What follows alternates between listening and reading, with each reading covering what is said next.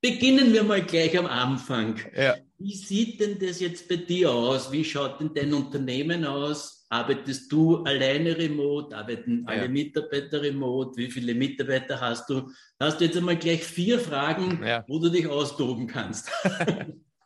Ja, vielen, vielen Dank, Hans. Und das, das ist auch gar nicht so ganz so einfach zu beantworten, ehrlich gesagt, weil ich habe und hatte unterschiedliche Unternehmen und Teams, mit denen ich so zusammenarbeite. Mhm. Und im Prinzip mache ich das ganze Remote-Thema, also zumindest die Möglichkeit zu haben, von überall auf der Welt aus mit meinen Leuten zusammenarbeiten zu können. Das mache ich im Prinzip, seitdem wir vor circa zehn Jahren unser erstes Technologie-Startup gegründet haben.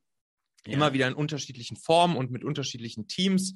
Wir hatten dann zum Beispiel damals bei uns bei Familionet, das war das Tech-Startup, da waren wir dann so zu Höchstzeiten so 20 bis 30 Leute. Wir hatten zwar auch ein, ein, ein sozusagen stationäres Office in, in Hamburg, aber es war trotzdem schon von Anfang an immer so, dass jeder auch von zu Hause Mhm. arbeiten konnte, auch wenn wir auf Reisen waren oder so konnten wir immer arbeiten. Dann später wurden wir von, wurden wir von Daimler übernommen. Dann war ich im, also Teil des Daimler-Konzerns sind wir dann mit unserer Firma geworden und waren da auch in, in Corporate Startups wieder unterwegs, also wo es auch vor allen Dingen halt um Programmierung und Tech-Entwicklung und so ging. Und da war dann auf einmal mein Team, was ich direkt geführt habe, war dann so, sagen wir mal so um die zehn Leute groß. Aber die, die komplette Firma, also Movil, in der wir dann aufgegangen sind, eine Daimler-Firma, das waren so 300, 350 Leute, auch wieder auf der ganzen Welt verteilt, also mit drei Offices in Europa und einem im Nord in, in Nordamerika. Und da habe ich dann natürlich auch schon ja, nochmal sozusagen auf einem anderen Level gemerkt, was es bedeutet, über ganz viele Verstand Standorte hinweg und Zeitzonen hinweg miteinander äh, zu arbeiten. Jetzt, seitdem ich bei, bei Daimler wieder raus bin, ich wieder sozusagen mein, mein nächstes Baby gegründet habe, ähm, das nennt sich Machen. Das ist ein, ja, man könnte sagen, kleiner Online-Verlag, kleiner Fachverlag rund um die Themen äh, Business, Unternehmertum, Führung etc. pp. Und da sind wir jetzt wieder ein ganz kleines Team. Also da arbeite ich jetzt mit, mit einer Mitarbeiterin zusammen, wir auch beide remote.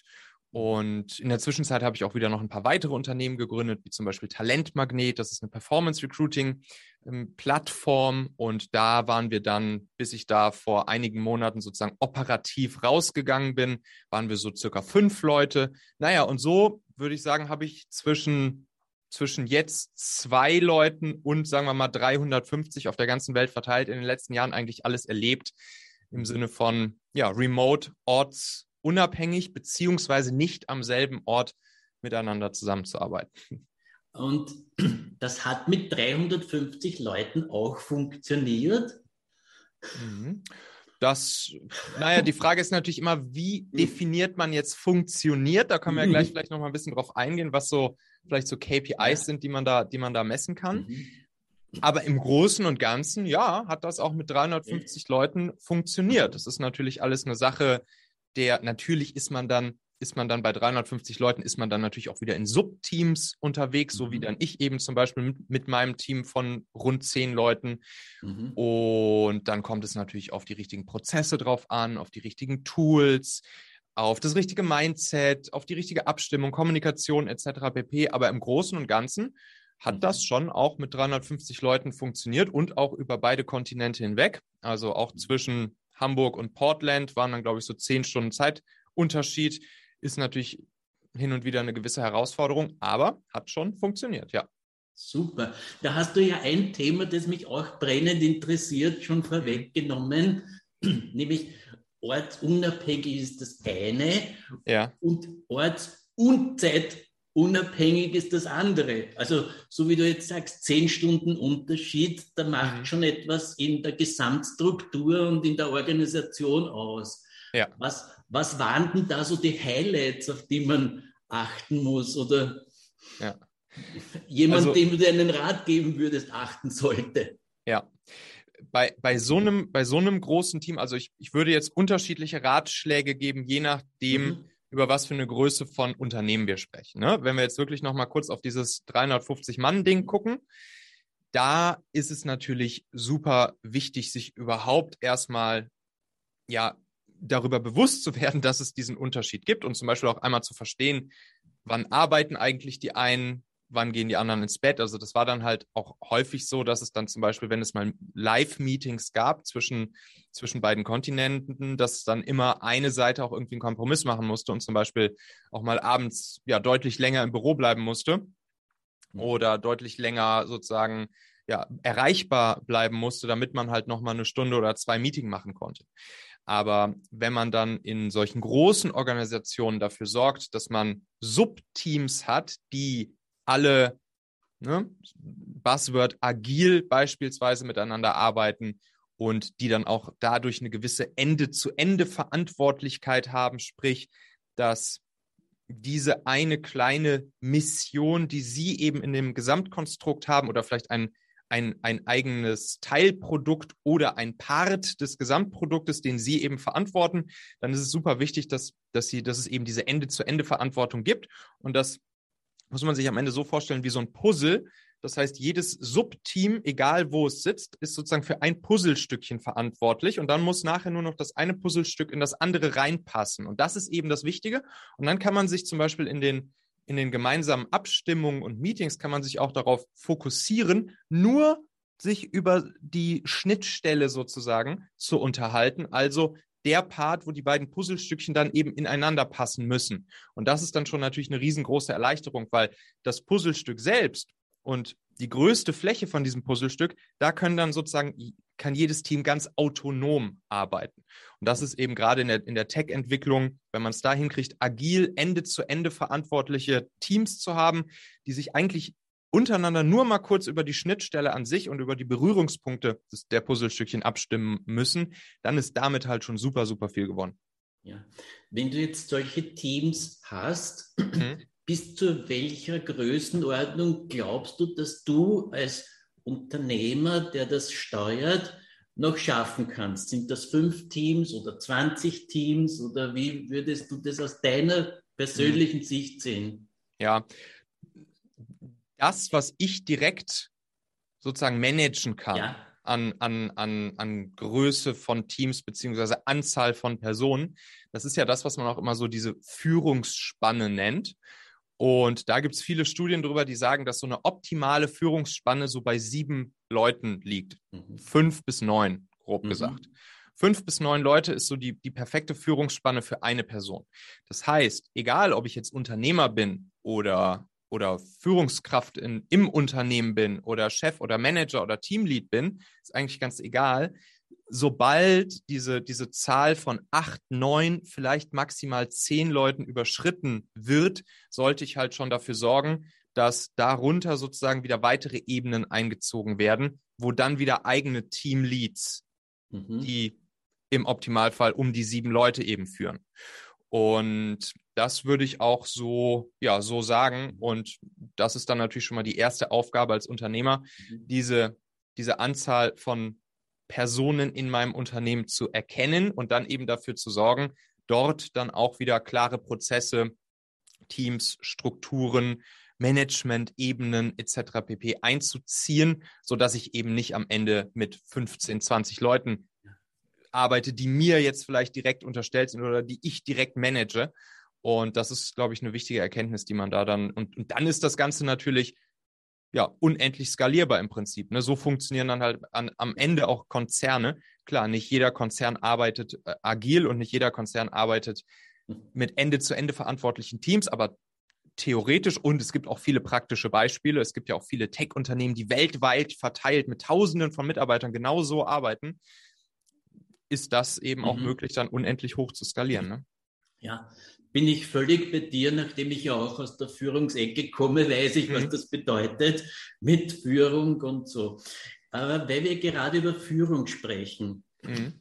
ein wesentlicher Punkt zwischen Teams, die ich im Büro führe und Teams, die ich jetzt remote führe, mhm. ist ja aus meiner Sicht dieses Thema äh, Ergebnismessung. Ja. Also jetzt nicht Zeit, Anwesenheitszeitmessung, genau. sondern Ergebnismessung.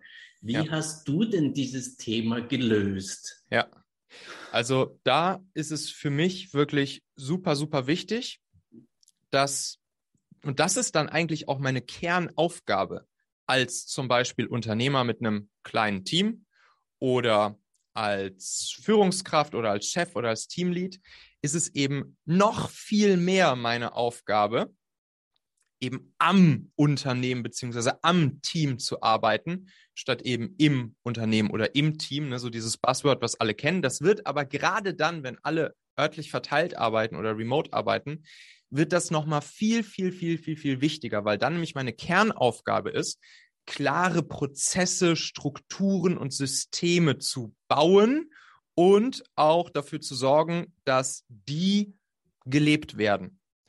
Und wenn, wenn das einmal funktioniert, wenn ich das hinbekommen habe, sozusagen an meinem Team oder an meinem Unternehmen Prozesse, Strukturen, Systeme zu bauen, die dann für sich funktionieren und nach denen auch alle arbeiten und leben bei mir im Team oder in der Firma, dann ist das halt eine Sache, die auch zum Beispiel die Ergebnismessung super einfach macht und die dann, die dann auch den Fokus wegnimmt von der Arbeitszeit hin zum Arbeitsergebnis. Zum Beispiel jetzt mit, mit Steffi, das ist meine Mitarbeiterin jetzt hier in meinem kleinen Content-Team aktuell bei Machen.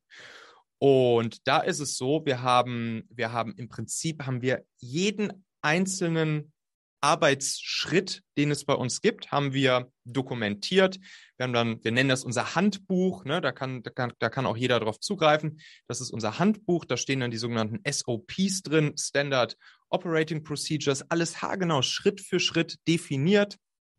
Dann entspringen daraus wiederum Tasks, die uns automatisch jeweils zugeordnet sind, die zwischen Personen übergeben werden können. Wenn ein Teilschritt zum Beispiel von einer Person erledigt wurde, zack, geht das Ding automatisch an die andere Person über.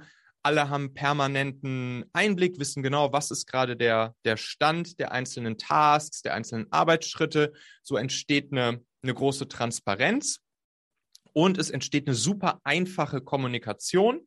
Und es wird überhaupt nicht so diese, diese Ad-Hoc-Kommunikation notwendig, die ja oft das Nervige beim Remote-Arbeiten ist. Ne? Das ist so dieser Klassiker früher im Office an der Kaffeemaschine. Der fällt halt mal eben weg jetzt beim Remote und immer, immer die Leute direkt anzurufen oder wieder ein Zoom-Meeting zu machen oder so, da haben halt auch die meisten keinen Bock drauf. Und deshalb, wenn man, wenn man diese Prozesse einführt, SOP-Dokumentation hat, Tasks automatisiert, das Taskmanagement automatisiert, diese Transparenz hat, dann ist es scheißegal, wie lange oder wann jemand an bestimmten Tasks arbeitet. Das weiß ich zum Beispiel von meiner Steffi auch gar nicht. Das ist mir auch egal, weil ich halt genau sehen und messen kann, okay, diese Aufgaben hier oder diese Ergebnisse, die wurden sozusagen wie vorher miteinander besprochen und vereinbart und eben im Taskmanagement-Tool beispielsweise festgelegt, wurden die halt erledigt mhm. und geliefert. So. Und wann sie das macht, wo sie das macht, mhm. ist mir am Ende egal. Ja. Und das ist, glaube ich, was, was, wenn man das einmal, wenn man das einmal, wenn man das einmal drauf hat, dann gibt das, dann gibt das am Ende auch eine riesengroße Freiheit uns allen, dieses Remote-Thema auch, auch sozusagen wirklich genießen zu können viele denken, glaube ich, am Anfang immer so ein bisschen, okay, wenn ich jetzt, ne, ich, ich mache einerseits remote und ortsunabhängig. Das heißt ja schon mal erstmal eine große Freiheit irgendwie auch so. Aber wenn ich dann anfange, hier so krasse Prozesse einzuführen und sowas und, und, und, und Systeme und automatisiere und so, dann nimmt mir das ja wieder Freiheit. Dann habe ich ja wieder hier irgendwelche Prozesse, nach denen ich leben muss. Aber genau das ist eben nicht der Fall, sondern die, die Freiheit nimmt man sich in dem Moment, wenn halt durch fehlende Prozesse wieder Chaos ausbricht und, und keine Hand weiß, was die andere gerade macht. Und das ist eben noch schwieriger, wenn die, wenn die beiden Hände nicht an derselben Kaffeemaschine im selben Office stehen. Und dann, dann kriegen wir halt Unfreiheit wieder, weil wir dann äh, nicht wissen, was, was Sache ist, weil wir dann Verzuge kommen, weil es, dann stressig wird, weil man dann permanent irgendwie telefonieren oder sprechen muss. Und ja, und dann, dann hat man sozusagen wieder den Salat. Und genau das kriegt man eben hin, indem man dafür sorgt, dass es ganz klares Taskmanagement, Prozesse, SOPs, Dokumentation etc. pp. gibt. Und wo waren jetzt da die, die größten Hürden, dass auch, ich sage es jetzt einmal sehr provokant, den Mitarbeitern zu verklickern? War es das, dass es unklar war? War es der Widerstand? War ein nicht einbindender Mitarbeiter eine Hürde? Oder wie habt ihr das dann jetzt doch hingekriegt? Mhm. Du meinst jetzt so dieses Einführen der Systeme und Prozesse, ja? Ja, ja, genau. Weil ja. ich meine, wenn ich jetzt von heute auf morgen entscheiden würde, ich gehe aus dem Klassischen weg, bin mhm. remote. Ja. Unabhängig davon, dass ich eine Einführungsphase brauche, muss ich genau diese Prozesse definieren. Jetzt ja. kann ich nicht sagen, ich sage euch, wie das jetzt zu tun hat. Ich werde wahrscheinlich Gruppenmitglieder einbinden müssen, dann wird es Widerstand geben. Wie habt ihr diese Themen gelöst? Ja, also da ist natürlich super wichtig, dass jetzt nicht einer ankommt und sagt, okay, wir machen das jetzt so, so und so, sondern dass natürlich die Leute, die am besten wissen, wie es aktuell funktioniert, dass man, dass entweder die selbst oder jemand, der eben mit diesem Thema, sozusagen mit, mit diesem Thema betraut ist, die erste Version der Prozesse beispielsweise zu bauen, dass diese Person sich mit dann mit der Person jeweils zusammensetzt, die eben am besten Bescheid weiß über einen bestimmten Prozess oder einen bestimmten Arbeitsablauf. Und dann wird das runtersystematisiert. Und dann hat natürlich auch die, die Person, die bisher dieses Thema auch schon, die auch schon für dieses Thema verantwortlich war und am meisten Ahnung davon hat, die hat dann ja diesen Prozess direkt mit definiert und geschrieben. Das heißt, das ist im Prinzip ihr Baby, was dann da am Ende rauskommt. Und dann gilt es natürlich auch, permanent alle Leute, die dort beteiligt sind und diesen Prozess dann mit erfüllen sozusagen oder mit diesem Prozess arbeiten, die dann auch regelmäßig wieder mit ins Boot zu holen und zu gucken, okay, wo knarzt es vielleicht noch, wo funktioniert der Prozess noch nicht, was haben wir vielleicht letzte Woche anders gemacht, was man im Prozess wieder dokumentieren müsste, was eben sozusagen nicht in unserem Skript stand, wie, wie könnten wir das Ganze noch verbessern? Wie könnte man das besser noch vereinfachen? Zum Beispiel ist auch so ein Ding, was, was ich dann meinen Leuten immer sage, ist immer, dass wir keine einzige Aufgabe jemals doppelt machen. So, und, und sobald wir irgendwie merken, dass sich irgendeine Aufgabe regelmäßig wiederholt, dann suchen wir halt nach einer Automatisierung für die Aufgabe oder auch nach einer Art Prozess wieder und so weiter und so fort. Und so, und so kriegen dann die Leute sozusagen, werden auch darauf, ja, fokussiert, immer wieder die Prozesse zu optimieren, so wie Sie denken, dass es eben noch ein Tick besser, noch ein Tick einfacher, noch ein Tick angenehmer für Sie wäre, dass Sie im Prinzip mit, mit weniger Arbeitsaufwand am Ende noch besseres Ergebnis am Ende rausbekommen. Und das ist schon wichtig, natürlich die, die Leute da vollkommen mit reinzuholen. Und dann ist ihnen auch, dann ist ihnen auch die, die, der, der Benefit von solchen Prozessen ist ihnen auch super schnell klar. Also das merkt man meistens schon nach den ersten ein, zwei Wochen, was das für eine Erleichterung für die Leute ist. Und das finden die dann auch super. Und dann gibt es ja auch aus der, aus der agilen Welt, gibt es dann ja auch noch eine Methode, die, die man da auch sofort anwenden kann und sollte. Das ist dann die, diese sogenannte Retrospektive. Die würde ich auch eigentlich jedem sozusagen als erstes empfehlen, der mal, der mal Bock hat, in, in eine agile Richtung sich zu entwickeln mit seinem Team oder mit seinem Unternehmen. Und zwar kann man das zum Beispiel so machen, dass man sich mit dem Team einfach alle zwei Wochen zusammensetzt. Das darf auch länger, das darf das einzige Meeting sein, was auch einen Tick länger geht. Das, also wir hatten damals bei uns tatsächlich in unseren Tech-Teams hatten wir Retrospektiven so zwei, drei, vier Stunden lang, je nachdem. Und dann sitzen wirklich alle, alle zwei Wochen alle zusammen und überlegen sich, okay, wir, wir gucken uns jetzt mal retrospektiv die letzten zwei Wochen seit der letzten Retrospektive an und gucken, was lief gut, was lief nicht so gut, was wollen wir in unseren Prozessen, Systemen, Arbeitsabläufen, Kommunikation etc. pp. verbessern. Jeder bringt Vorschläge mit, was er gerne verbessern würde oder optimieren würde. Die werden auf den Tisch gelegt, dann wird gewotet und die die Dinger mit den, mit den, mit den meisten Votes sozusagen von allen, die werden dann in der Gruppe besprochen und es wird sich auf einen neuen Prozess festgelegt. Dieser neue Prozess wird dann einfach wieder mit in die SOPs übernommen, dokumentiert und ab diesem Moment halten sich halt alle an den neuen Prozess. In zwei Wochen wird gecheckt, okay, war das eine gute Idee, ja oder nein? Wenn ja, wird er einfach beibehalten. Wenn nein, wird er vielleicht wieder einen Tick angepasst. Und das ist eine, das ist eine super Möglichkeit, das Team permanent mitzunehmen und so dann auch all diese Prozesse mitzuformen und in eine, in eine Richtung mit zu ja, gestalten und optimieren, die dann auch total nach ihrem Gusto und zu ihrem Vorteil ist. Perfekt. Das sind ja schon ganz, ganz viele tolle Ansätze, die ich hier höre. Äh, was mich interessieren würde, ist das große, große Thema Kommunikation. Also mhm. wenn du jetzt bei Homeoffice hat es begonnen, bei Remote hört es auf, der, der berühmte Kaffeeklatsch, die zehn ja. Minuten bei der Zigarette im Büro, das fällt alles weg. Ja. Was würdest du jemandem empfehlen oder wie hast du dieses Thema gelöst, mhm. wie man das besser machen kann, aufrechterhalten kann? Mhm. Also da muss man, glaube ich, einmal unterscheiden zwischen Kommunikation wirklich fachlich, sachlich über jetzt zum Beispiel ein bestimmtes Thema, eine Aufgabe, eine Frage, die sich vielleicht aus der Arbeit heraus ergeben hat. So das, wo man halt vielleicht sonst mal kurz an den Platz gegangen wäre und gefragt hätte, ey, sag mal ganz kurz, wie ist das jetzt hier, wie soll ich jetzt hier weitermachen? Ne? Mhm. Diese Fragen, die gilt es eigentlich durch die Systeme und die Prozesse nahezu, nahezu zu 100 Prozent zu eliminieren. Also das ist wirklich so ein, ja, so ein, so ein, ähm, das ist ein Ziel an der Geschichte und das ist auch natürlich nicht zu 100 Prozent, aber zu einem sehr hohen Prozentsatz ist das auch möglich. Und dann gibt es sozusagen auch hier wieder, falls dann doch mal so eine Frage aufkommt, gibt es dann Fallback. Lösungen sozusagen. Und äh, jetzt zum Beispiel bei uns ist es so, wir haben dann auch dafür wieder einen Prozess definiert. Wir haben also ganz klar gesagt, für solche inhaltlich, fachlich, sachlichen Fragen nutzen wir im, in, in absteigender Priorisierung sozusagen Schritt eins immer die Kommentarfunktion in unserem in unserem Projektmanagement-Tool. Wir nutzen jetzt zum Beispiel ClickUp als Tool für. Da kann man dann in jede Aufgabe immer so eine Frage rein, wie so ein Chat reinschreiben, kann auch die richtige Person äh, verlinken, sodass sie das direkt sieht.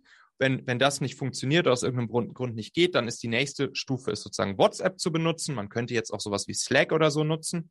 Dann, dann erst die dritte Stufe ist dann die Person anzurufen, wenn auch die ersten beiden Dinger nicht funktionieren. Und dann die vierte Eskalationsstufe wäre dann eine E-Mail zu schicken. Mhm. Aber wie gesagt, oberste, oberstes Ziel ist immer, diese, diese Art von Kommunikation eigentlich so gut es geht zu eliminieren mit der Zeit. Mhm. Und dann gibt es natürlich noch die zweite Art der Kommunikation. Das ist so dieses ganze Thema, sagen wir mal, der Soft-Kommunikation. Ne? Also sowas wie beim gemeinsamen Mittagessen sitzen oder sich einen Kaffee holen oder die Zigarette, wie du sagst, oder, mhm. oder halt Teamabende, Teambuilding, Events oder sonst irgendwas. Einfach, dass die Leute ja untereinander einfach eine coole Beziehung miteinander aufbauen. Und klar, das ist schon die etwas größere Herausforderung.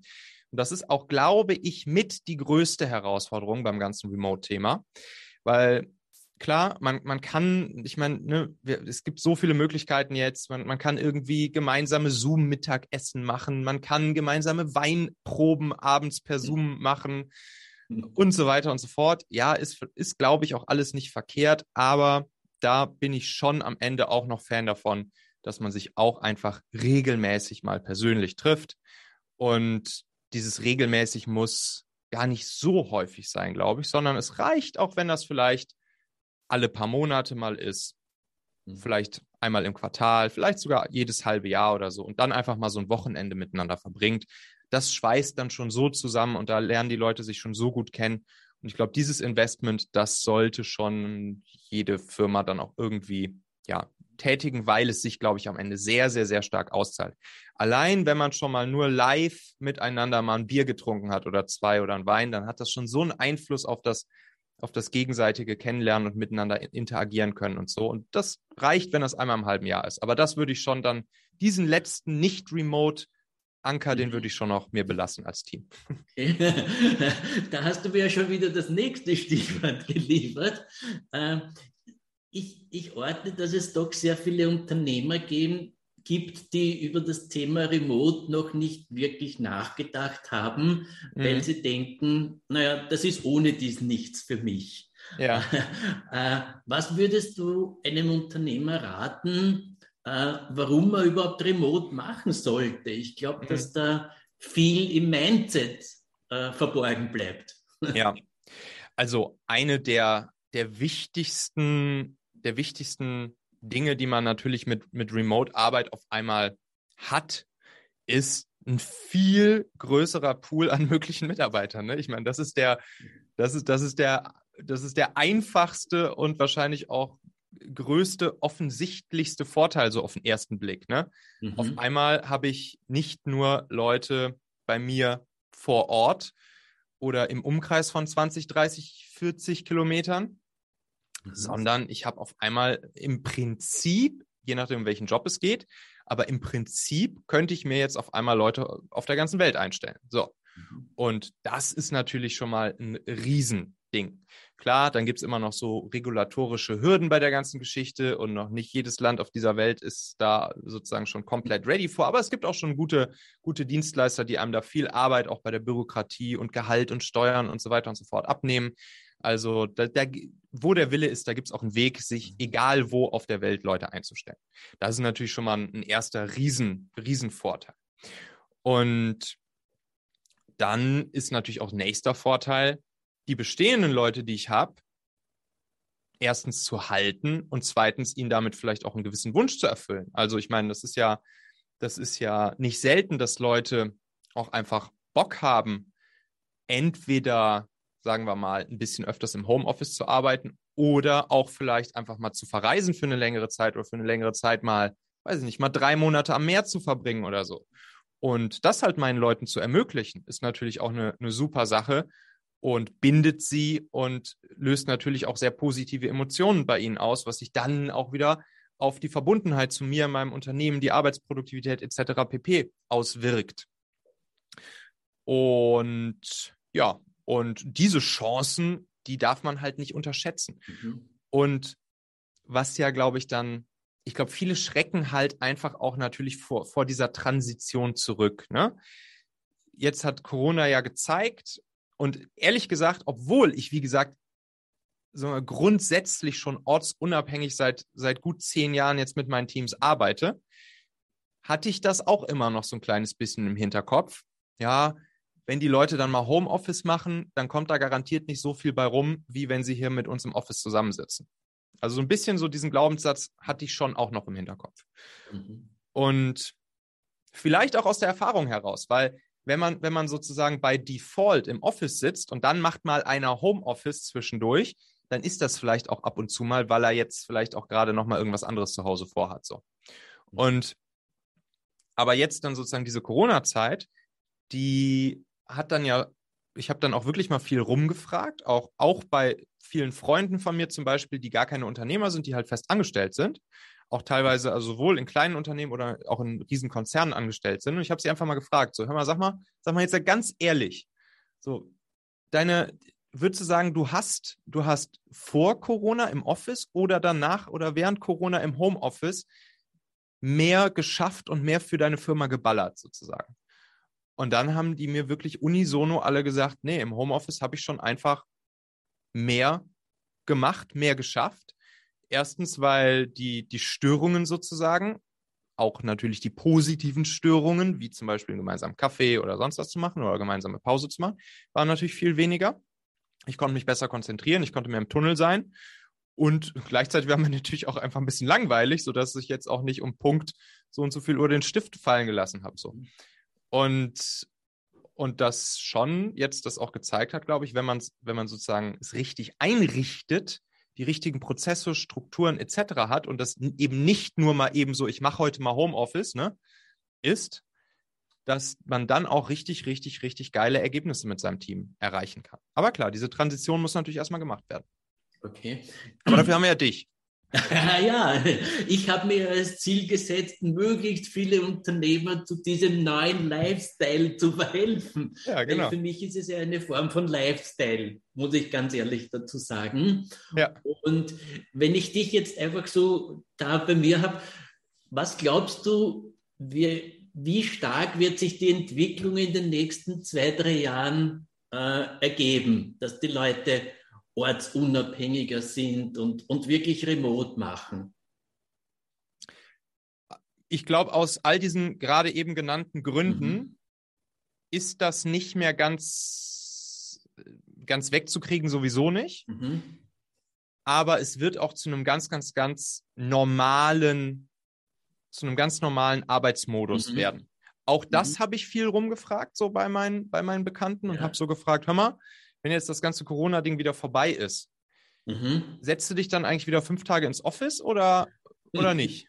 Ja, und, die Frage habe ich auch schon oft gehört. Ja. Genau. Und erstens ist jetzt für die meisten Unternehmen das auch viel normaler geworden, weil sie jetzt halt die Infrastruktur einmal schaffen mussten. So. Mhm. Und, und, und zweitens ist es auch für die, für die Mitarbeiter normaler geworden. Und die, die Antwort, die man ja wirklich sehr häufig hört, ist, ja, nee, also jetzt nur Homeoffice hätte ich keinen Bock drauf, aber ich gehe mhm. vielleicht so, vielleicht so zwei, drei Tage die Woche ins Office und zwei, drei Tage die Woche mache ich Homeoffice. Und wenn ich dann vielleicht mal irgendwie für einen Monat oder zwei irgendwo, weiß ich nicht, an die Algarve will, dann würde ich auch das gern machen können. Mhm. So, und das ist, glaube ich, so ein Modus im Prinzip so zusammengefasst. Bisschen Office, bisschen Homeoffice und mal on demand, mal für eine längere Zeit, mhm. remote ich glaube, das ist so ein Modus, der, der könnte ein Zukunftsmodell sein, was wir in Zukunft vielleicht sehr oft sehen werden. So, so ein, eine Hybridlösung ein bisschen in die Richtung, ne? genau, genau. Bedeuten. Genau. Plus natürlich, wenn wir jetzt dann auch noch den, den Fall haben, dass wir auch noch mehr Leute verteilt, auf der ganzen Welt mhm. verteilt mhm. sozusagen einstellen werden, dann kommt das natürlich noch dazu, dass, dass eh das Setup so sein muss, egal ob man jetzt im Office ist oder nicht oder an Algarve oder nicht.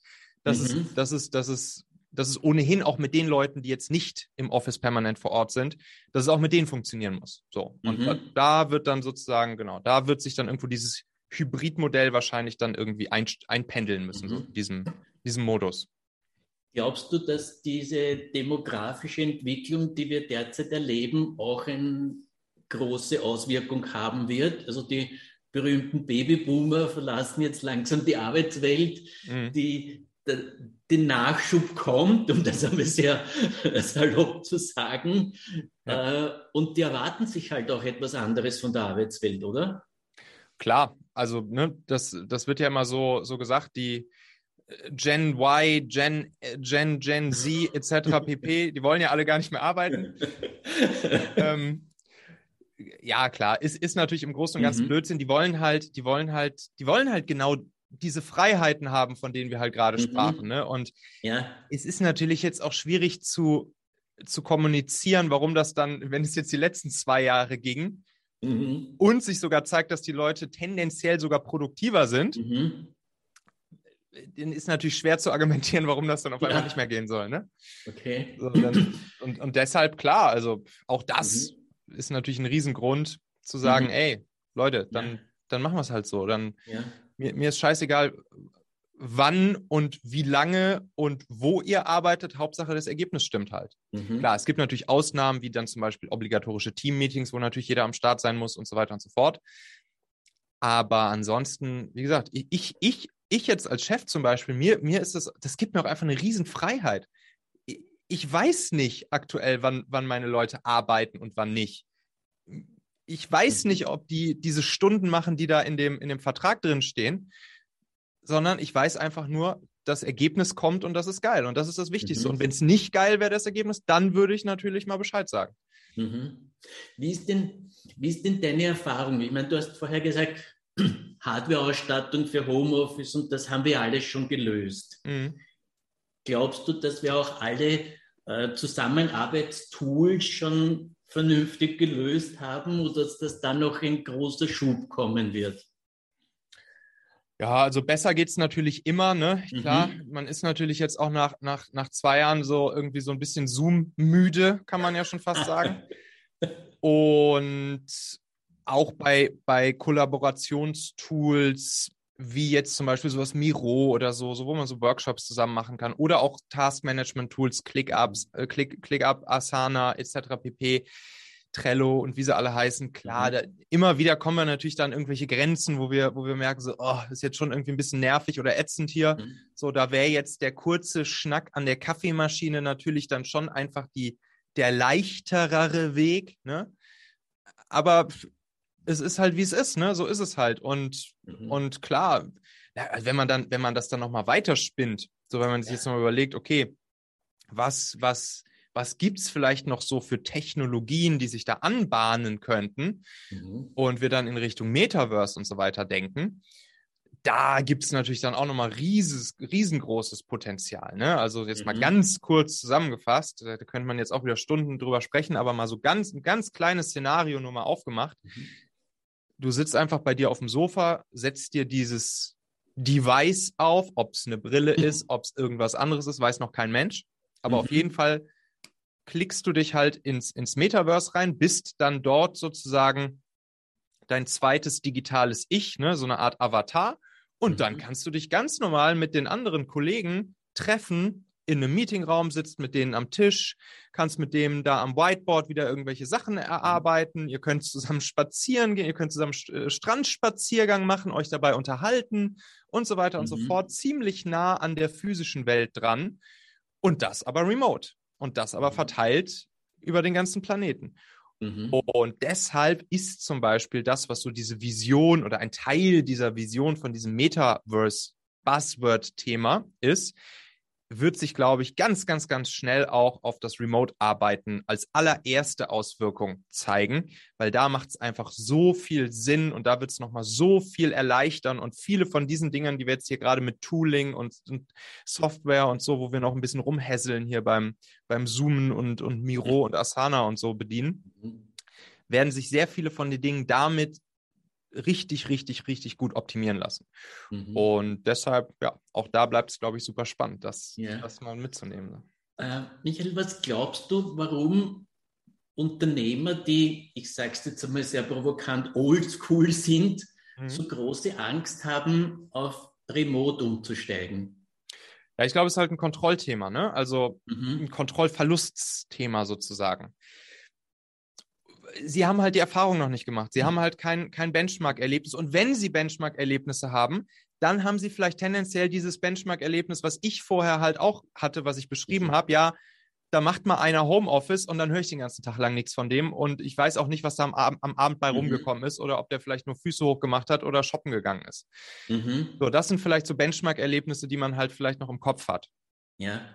Glaubst und, du, dass, dass es hm? auch welche gibt, die gar nicht wissen, wie sie das beginnen sollen? Klar, auf, natürlich, das ist ja ein Riesenthema, natürlich. Mhm. Natürlich, das ist wahrscheinlich das, das ist wahrscheinlich das größte Thema. Ich meine, grundsätzlich sind ja Unternehmer tendenziell erstmal welche, die neuen Dingen erstmal tendenziell aufgeschlossen sind. Ne? Aber wir Menschen sind halt auch faule Gewohnheitstiere. Mhm. Und wir haben eh schon dann so viele Themen hier auf dem Zettel und auf dem Schreibtisch rumfliegen. Dieses Fass jetzt auch noch aufzumachen, mich darum mhm. zu kümmern, dass mein Laden jetzt komplett remote ready wird und ich noch nicht mal weiß, wo ich überhaupt starten soll und wo mhm. ich damit anfangen soll und wie das funktionieren soll und so. Ich mhm. weiß zwar vielleicht, ja, es wäre ganz gut und ist ja auch schön und gut, dann auf der ganzen Welt irgendwie Mitarbeiter finden zu können, aber ach komm, ey, ich habe hier gerade noch 20 andere Themen auf dem Zettel. Das mache ich dann mal irgendwann. Mhm. okay, ja. Und äh, das, glaube ich, spielt mhm. natürlich schon auch eine Rolle. Ne?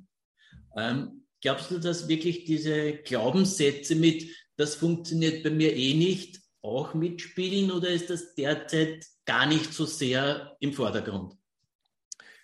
Also ich würde sagen, das funktioniert bei mir eh nicht, ist, ist vielleicht so ein bisschen branchenbezogen auch. Zum Beispiel habe ich letztens mit, mit meinem Steuerberater gesprochen und mhm. ich weiß, er sucht auch, er sucht auch Leute. Und habe ich dann auch gefragt, ja, könnte man nicht theoretisch auch, könnte man nicht eine komplett remote organisierte Steuerberatung aufbauen und dann würdest du halt die Leute auch im Prinzip von überall einstellen können. Und dann, dann war die Antwort auch, ja, grundsätzlich geht das. Und wir sehen jetzt ja hier bei, bei Corona auch, wo wir alle im Homeoffice arbeiten, dass das schon irgendwie funktioniert. Aber trotzdem ist das halt in unserer Branche eigentlich nicht so üblich und mhm. wird nicht so gemacht. Und wird wahrscheinlich am Ende nicht das Gleiche sein. So. Mhm. Und also das war halt so ein bisschen, ja, so, vielleicht so ein kleines bisschen ein zweiseitiges Schwert. Ne? Also mhm. grundsätzlich hat er, glaube ich, schon Bock drauf mhm. und ist dem Ganzen auch sehr aufgeschlossen. Aber das ist dann vielleicht genau das Thema. Mhm. Hm, so, das, das, das haben wir bisher nicht so gemacht und ich weiß vielleicht auch nicht ganz mhm. genau, was das dann für ein Ergebnis am Ende hat. Lohnt sich dieses Investment? In diese komplette Infrastruktur ist es halt natürlich auch ein Riesen, nicht, nicht nur sozusagen Zeit und finanzielles Investment, sondern auch einfach, ja, es, es kostet auch viele Ressourcen, sowas überhaupt erstmal aufzuziehen und dann mhm. bist, bist, du nicht ganz sicher, ob es am Ende wirklich funktioniert oder ob du doch wieder, ob, ob mhm. diese Rechnung überhaupt aufgeht, ne? Und das kann ich schon nachvollziehen, dass man dann mhm. halt sagt, wow, hm, keine Ahnung, ob das jetzt so ein Investment ist, was mir hier mein, meine größten Engpässe wirklich löst. Ne? Mhm. Und das ist natürlich dann auch schon so eine, so eine Frage, die, die man sich dann halt stellen muss. Ja. Nehmen wir den, den Steuerberater, den du gerade angesprochen hast, mhm. der hat, sagen wir mal, zehn Leute mhm. und der würde von heute auf morgen entscheiden, ich mache ein Hybridmodell beispielsweise. Ja. ja. Äh, aus deiner Erfahrung heraus, wie lange hat er Vorlaufzeit, wenn er sich echt mit dem Thema beschäftigt? Vorlaufzeit, bevor dann. Bevor es losgeht. Also Vorbereitungen ja. von Hardware, Tools, Mindset, Prozesse, all diese Dinge, über die wir gesprochen haben. Ich würde jetzt mal sozusagen in, in diesem konkreten Fall würde ich jetzt mal tippen, dadurch, dass jetzt während Corona ja eh die Leute mhm. schon im Homeoffice zusammenarbeiten. Ja aber wahrscheinlich noch sehr viel über Kommunikationswege oder um, über, über, Prozesse läuft, die noch nicht remote optimiert sind. Mhm. Wahrscheinlich wird zum Beispiel einfach noch schnell und häufig mal angerufen oder, oder mal eine E-Mail geschickt, mhm. wenn es irgendeine Frage gibt zwischendurch oder so. Da müsste man jetzt natürlich im nächsten Schritt dafür sorgen, okay, mhm. all die ganzen Sachen, ne, das ist das, was ich, was ich vorhin meinte. Alle, alles das, was jetzt schon an Prozessen existiert, aber halt in alten Prozessen sozusagen. Also zum Beispiel, wegen dieser Frage rufe ich mal kurz den Chef an oder für diese Frage schicke ich der Kollegin eine E-Mail. Diese Prozesse, das muss halt alles gesammelt werden, das muss, das muss sozusagen einmal systematisch definiert werden und dann daraus Prozesse, Automatis Autom Auto Automatisierungen, mhm. SOPs, Dokumentationen, Checklisten etc. pp. Mhm. gebaut werden, so dass dann eben diese, diese alten Prozesse wie telefonieren, E-Mail schicken etc., dass die halt nahezu, wie gesagt, eliminiert werden. Mhm. Und klar, das, also ganz ehrlich, da würde ich mir jetzt ehrlich gesagt so jemand wie dich dann einfach mal holen. Ja. Äh, der, der das, ich weiß nicht, ob du das sozusagen auch done for you machst oder ob du sozusagen eher done with you das mit den, mit den Leuten machst, aber da würde ich, würde ich, ja, da würde ich einfach für sorgen, dass, dass mhm. das einmal gemacht das muss dann halt einmal gemacht ah, ja. werden. Und klar, das kann mhm. ein paar Wochen, vielleicht auch mal ein paar Monate dauern. Ja. Aber es lohnt mhm. sich halt am Ende massiv. Es lohnt sich massiv. Okay, gut. Ähm, ja, ähm, wenn du jetzt für, als Unternehmer nachdenkst, mhm. bei welchen Themen würdest du als Unternehmer sehr flexibel sein, also eher mehr Freiheiten geben? Mhm. Und bei welchen Themen würdest du eher eng agieren? Mhm. Grundsätzlich würde ich, würde ich das, was, was, die, was die größten Freiheiten ja sind, die wir bei diesem ganzen mhm. Remote-Thema zumindest erstmal in der romantischen Vorstellung haben, mhm. nämlich wirklich, also ich meine, das ganz romantische Bild ist ja immer, ich sitze mit meinem Laptop auf dem Schoß am Strand unter der Sonne, unter der Kokospalme und schlürf hier irgendwie mein Kokoswasser. So, das ist ja, während ich, dann, während ich dann da auf dem Computer halt am Arbeiten. So, und im Hintergrund läuft noch irgendwelche, irgendwelche lateinamerikanische Musik. Ja. so, das, das, ist ja die, das ist ja die absolute romantische Vorstellung, so, die wir so mhm. haben. Oder es gibt natürlich auch andere schöne Vorstellungen, die wir haben, zum Beispiel, weiß ich nicht, ich kann zu Hause sein und es ist, das, das Amazon-Paket kann jederzeit geliefert werden, ich muss es danach nicht mehr irgendwo abholen. Ja. Oder oder ich kann zwischendurch mal eben einkaufen gehen bei mir um die Ecke. Oder ich mhm. kann, was weiß ich, mehr Zeit mit meinen Kindern zwischendurch mhm. verbringen. Und so weiter und so fort. Das sind ja alles so diese schönen Dinge, die uns in den Kopf schießen, wenn wir sagen, ja, Remote-Arbeit, das ist ja eine feine Sache. Mhm. Und bei all diesen Sachen, das sollten wir auch so gut es geht tausendprozentig auskosten dürfen. Also da mhm. zum Beispiel, das, das mache ich auch selbst. Das ist ja auch für mich der Grund, warum ich da Bock drauf habe. So, und wenn ich halt mal Bock habe, unter der, unter der Palme zu arbeiten mit meinem Laptop, dann mache ich das halt, bis ich dann fünf Minuten fest, später feststelle, dass es ja gar nicht so cool ist, weil die Sonne die ganze Zeit auf dem Bildschirm blendet. Aber egal. So, dann setze ich mich halt irgendwo in Schatten oder an die Bar oder so.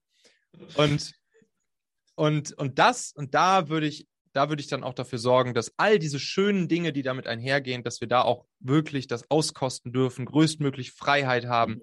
Und, und dann ist es halt, dann gehen die Leute zwischendurch mhm. einkaufen. Ist doch super, ist doch gar kein Problem. Dann, und dann, mhm. wenn sie mhm. Bock haben, abends, wenn jetzt nicht gerade ein Meeting ist, wo alle dabei sein sollen, aber dann arbeiten sie halt abends weiter. Und mhm. so ist doch, ist doch super, dass jeder seine Zeit so einteilen kann, wie er Bock hat. Die einen arbeiten lieber früh morgens, die anderen spät abends. Egal, perfekt, kann man genauso machen. Absolute mhm. Freiheit. Wo ich dann allerdings, wo ich dann, und das ist dann eben auch das, was ich vorhin meinte, was unser Hauptjob ist als Führungskraft, Unternehmer, Chef etc.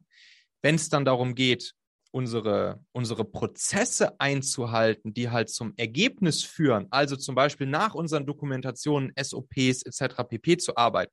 Und das geht übrigens auch bei kreativen Jobs. Ne? Das ist, sind jetzt nicht nur so Fließbandabarbeiterjobs.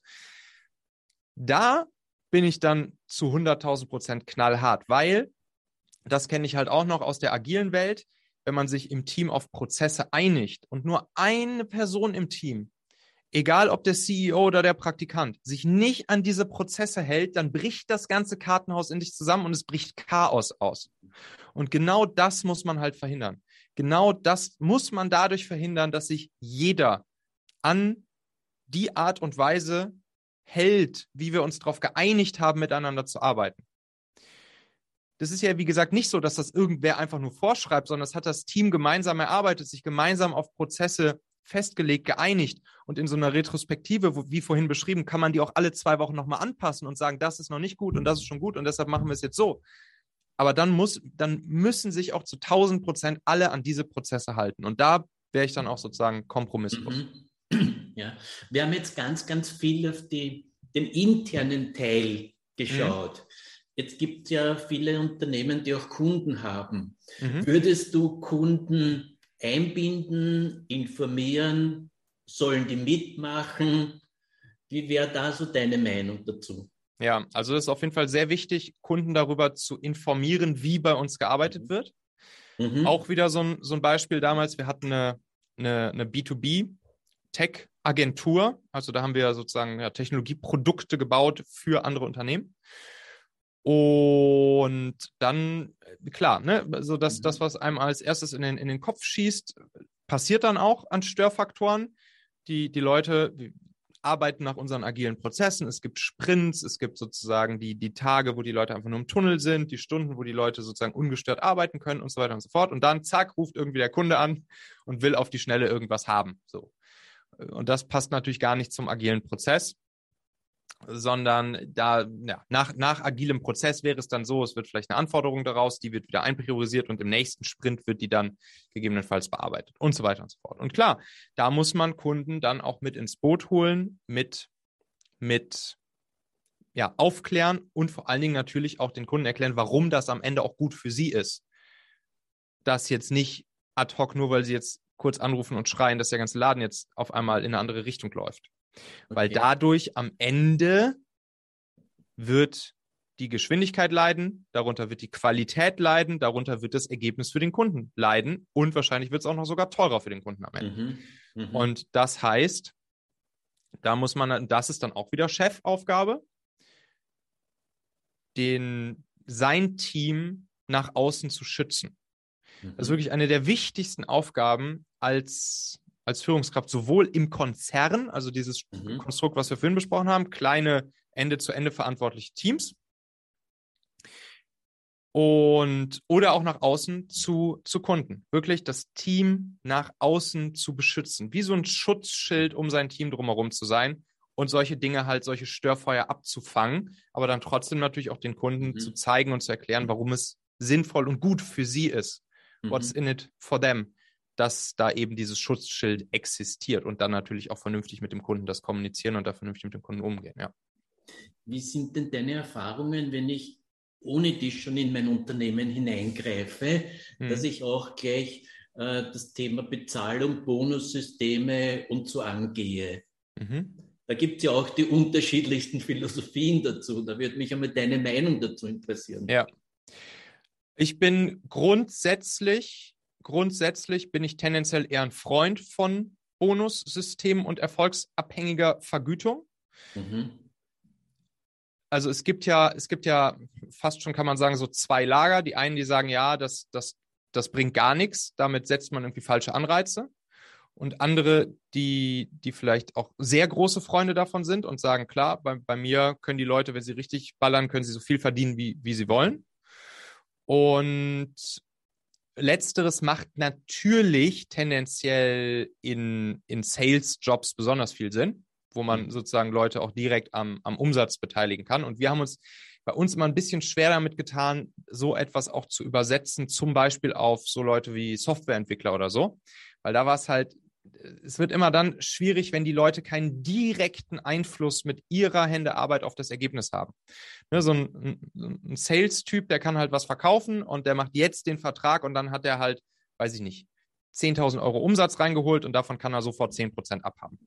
So, mhm. bei einem Softwareentwickler ist das halt nicht ganz so einfach. Aber es gibt auch da möglich, Möglichkeiten. Also, wir hatten auch hier bei, bei mir im, im Machen-Podcast schon, schon ein, zwei Folgen, wo, wo, wir, wo wir so Modelle besprochen haben, wie, wie man eben auch solche, solche Positionen und auch solche Ergebnisse, die dann da am Ende raus, wie man da auch eine erfolgsabhängige Vergütung kombinieren kann mit der normalen sozusagen fixen Vergütung und wie man vor allen Dingen es auch hinbekommt, dass, dass die Leute selbst auch mit Einfluss haben und sich zum Beispiel, wenn man es aufs, aufs Jahr bezieht oder so, sich einmal selbst mit einschätzen können und dann auch selbst sozusagen einen Vorschlag machen können, wie hoch ihre erfolgsabhängige Vergütung ausfallen wird am Ende. Ne? Es gibt natürlich Leute, die, ist ja auch einfach so eine Typensache. Manche haben da auch mehr Bock drauf und sagen, ja klar, dann reiße ich mir hier den Arsch auf und dann kann ich auch hier im Optimalfall unendlich viel verdienen. Oder andere sagen halt, nö, ist mir nicht ganz so wichtig. Ich bin mehr so der Sicherheitstyp und ich brauche meine fixe Vergütung und das ist alles gut. Und so kann man das dann auch so ein bisschen miteinander kombinieren und dann kann man da auch ja nach einem, nach einem System, was dann auch für alle gleich mhm. gilt am Ende. Also es ist natürlich schon wichtig, dass alle dieselbe Möglichkeit haben. Das auf demselben System basierend können die Leute sich halt aussuchen. Hat die eine Person eher eine höhere fixe Vergütung, aber dafür komplett gedeckelt nach oben und die andere Person hat vielleicht eine etwas niedrigere fixe, aber dafür kann sie theoretisch ganz, ganz, ganz viel verdienen.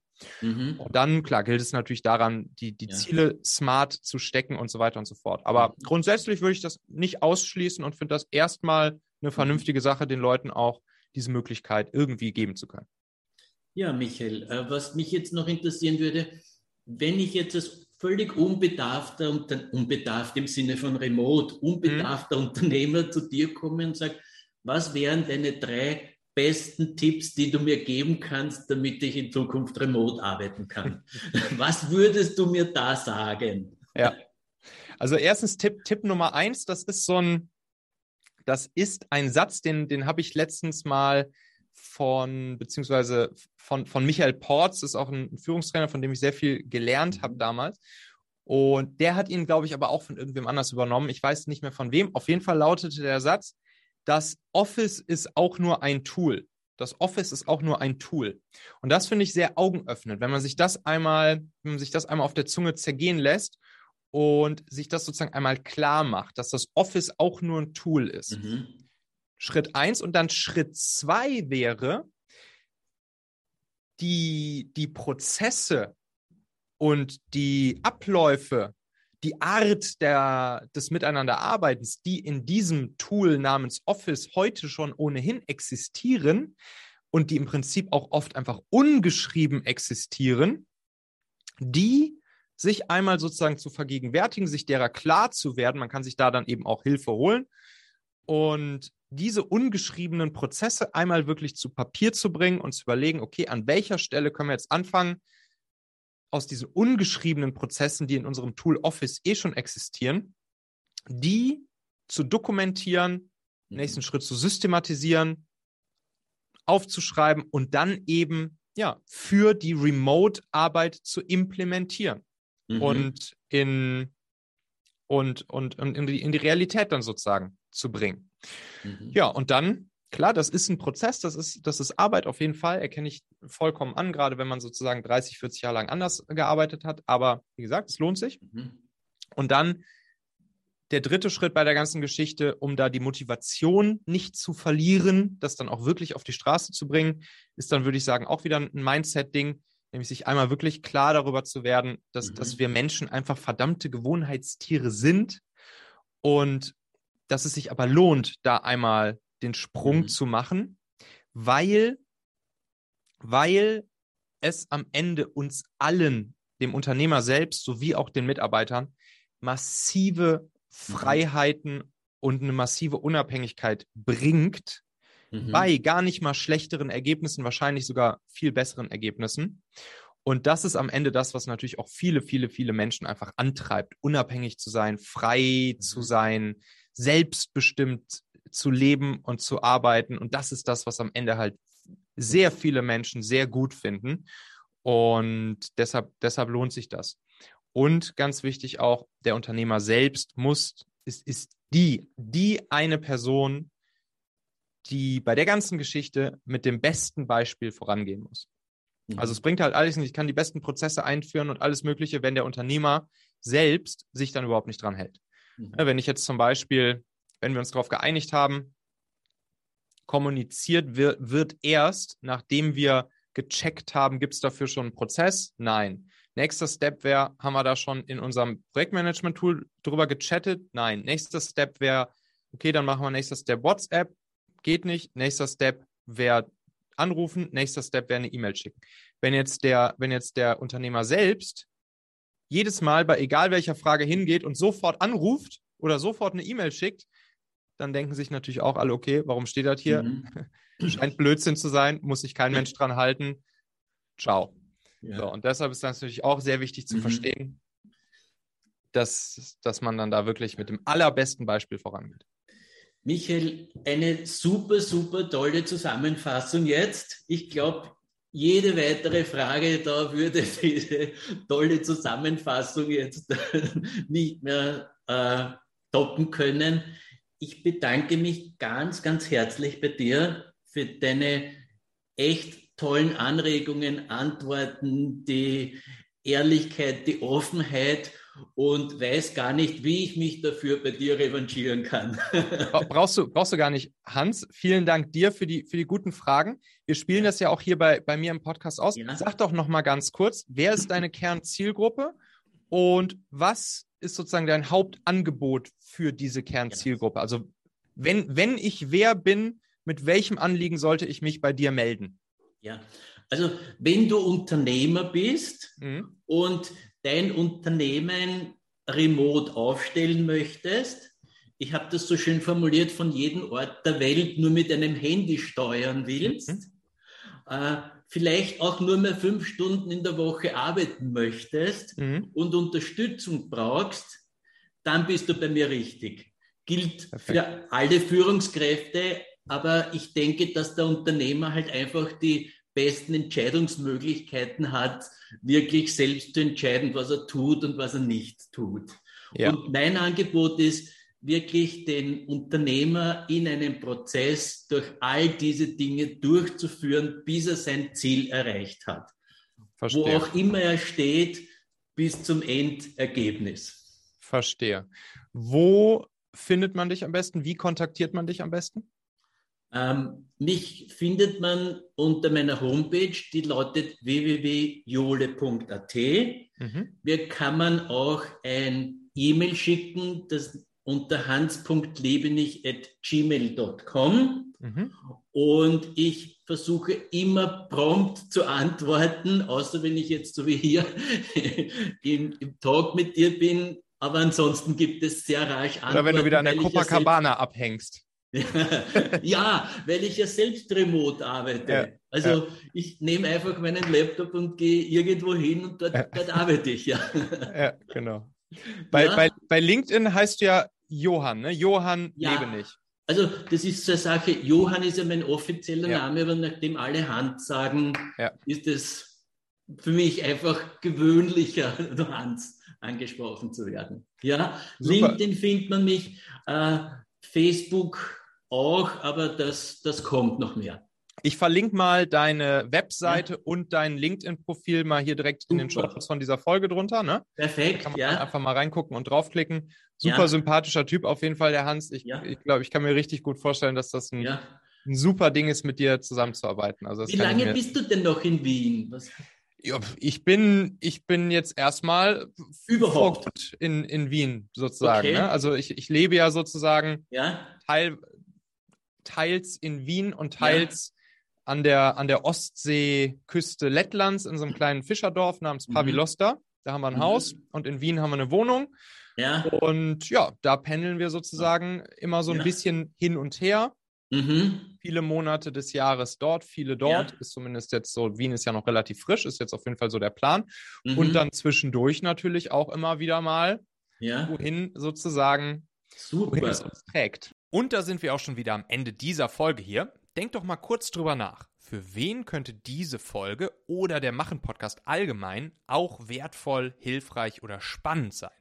Erzähl dieser Person gerne mal davon. Du kannst einfach den Link machen.fm slash podcast zum Beispiel per WhatsApp an sie senden oder diese Folge hier direkt aus deiner Podcast-App an sie teilen. Wir hören uns auf jeden Fall in der nächsten Folge wieder, vielleicht ja schon morgen. Bis dahin, dein Michael.